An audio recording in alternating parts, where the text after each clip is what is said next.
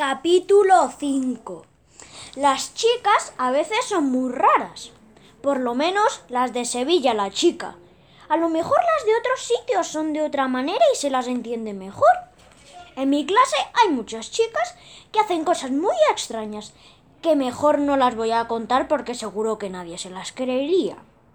Elena con H es distinta. A Elena le gusta el fútbol tanto como a mí, o puede que incluso más. Ya he dicho que este año lleva más goles que yo en la Liga Intercentros. Además, Elena tiene los ojos más grandes del mundo y dice Camuñas que es la más guapa con diferencia de quinto A. Y también lo sería del B, si estuviera en quinto B, claro. A Elena no le gusta Elena, a Elena no le gusta Elena, a Elena no le gusta Elena, dijo mi hermano Víctor. No quería hablar más de mi hermano mayor, pero no he podido evitarlo. Estábamos comiendo y dijo 18 veces seguidas la misma frase. A Elena no le gusta Elena. El enano soy yo, claro. ¿Y quién es esa Elena? preguntó mi madre. Elena no es nadie y no me gusta y ya está bien de pamplinas, dije yo. Pero, por lo visto, la palabra pamplinas solo es mágica cuando lo utiliza mi madre. Cuando yo la digo, las discusiones no se acaban, sino que van a más.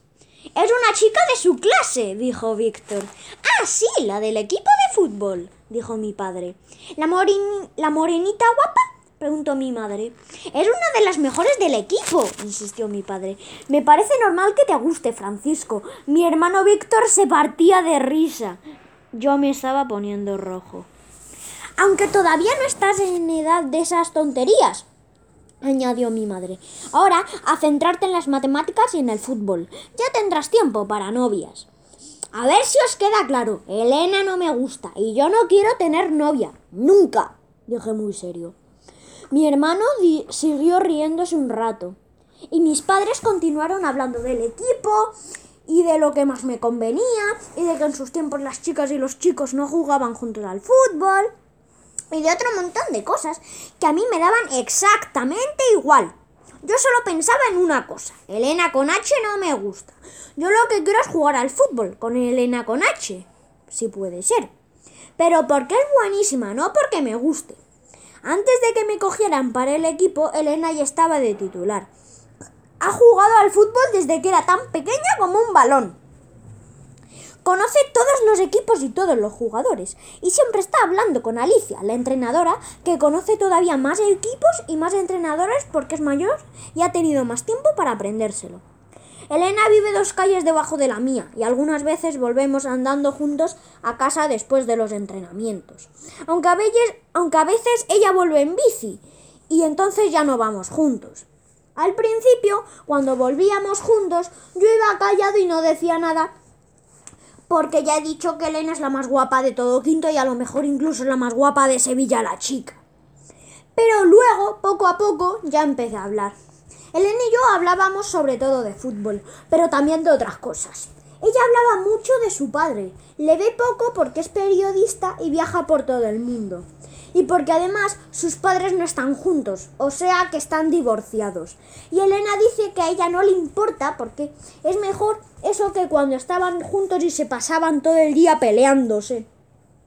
Cuando su padre está en España y pasa el fin de semana con él, le cuenta historias que le han ocurrido en América o en África o en Japón. Últimamente de lo único que hablamos al volver a casa es de los tres partidos que nos quedan para terminar la liga. Estamos muy preocupados por si desaparece el equipo. Si desaparece el equipo, ya no, ya no podremos jugar al fútbol. Y no podré volver con Elena a casa después de los entrenamientos. Pero Elena está segura de que vamos a ganar por lo menos uno de los tres partidos y nos vamos a salvar. Nos vamos a salvar seguro, dijo. Ojalá. Y fijo que vas a marcar algún gol. Me animó ella. Ojalá, dije yo. Y yo también voy a marcar, dijo.